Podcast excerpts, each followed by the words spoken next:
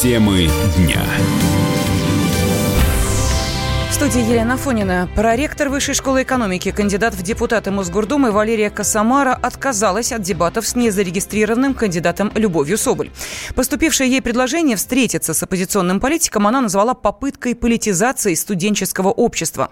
В интервью радио «Комсомольская правда» Валерия Косомара заявила, что готова выйти на дебаты, но не Соболь, а с кандидатом от своего округа.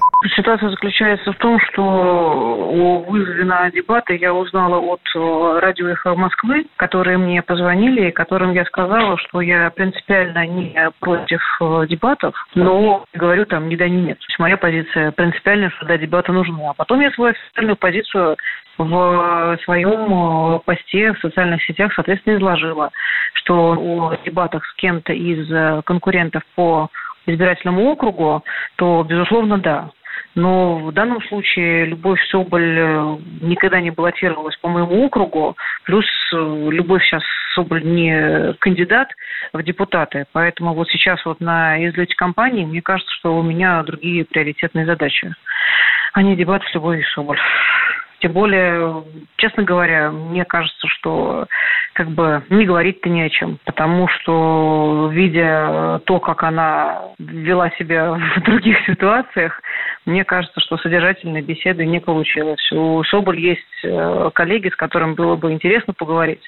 Вот. Но, опять же, за пределами избирательной кампании. Поэтому, если бы сейчас шла речь о дебатах с Ильей Яшиным, который был моим соперником, то, безусловно, да, я на старте избирательной кампании говорила, что, конечно же, со всеми своими конкурентами я готова выступать в дебаты. Ранее Соболь опубликовала видеообращение, в котором предложила Косомаре провести открытый разговор.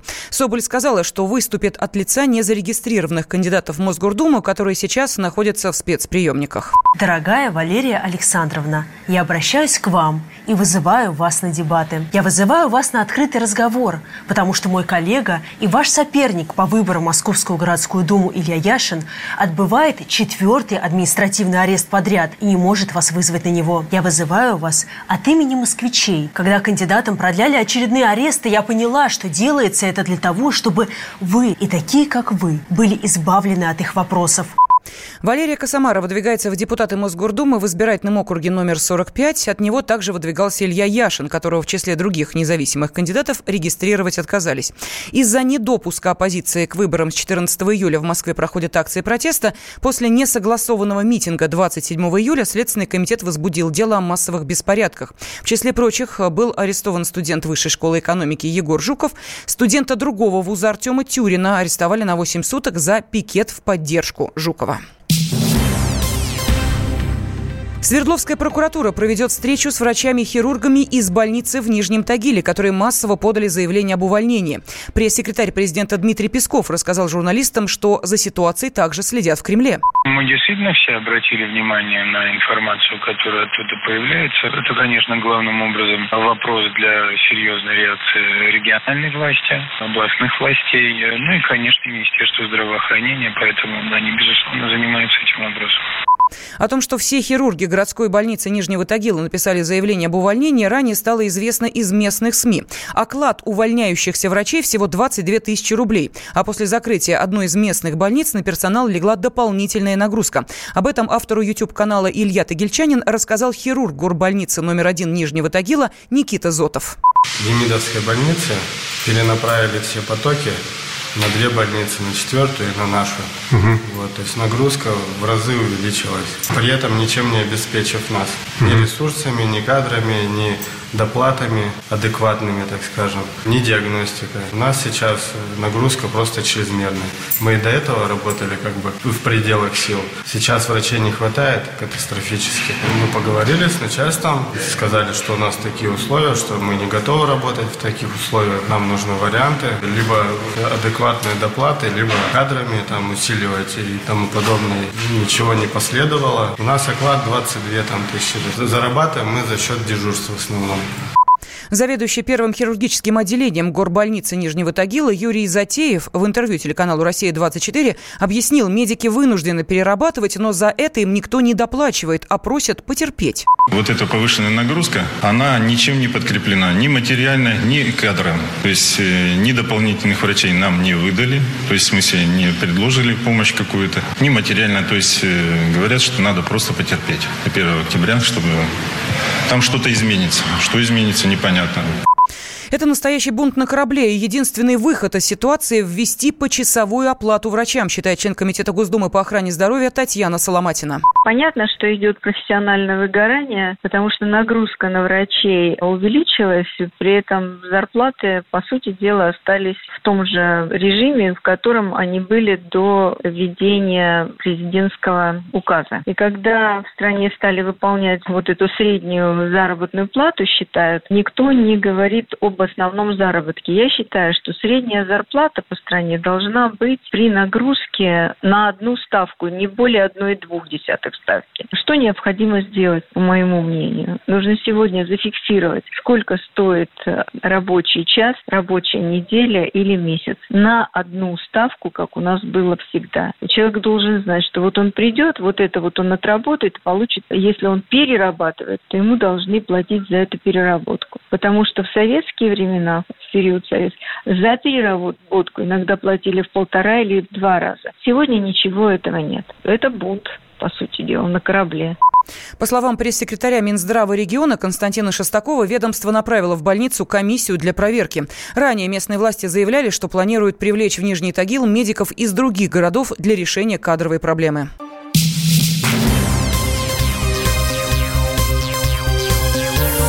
Темы дня студии Елена Фонина. Европейские космонавты будут летать на Международную космическую станцию на кораблях США. С таким заявлением выступил глава представительства Европейского космического агентства Рене Пишель. По его словам, итальянский специалист Лука Пармитано, который прибыл на МКС в июле этого года, может стать последним европейским пассажиром Союза. С 2011 года к МКС из пилотируемых кораблей летают только российские корабли. В США аппараты для полетов к станции разрабатывают компании SpaceX и Boeing. Тем временем космонавт Александр Александр Скворцов поставил рекорд по перестыковке корабля «Союз». Он выполнил маневр в ручном режиме, использовав минимальное количество топлива.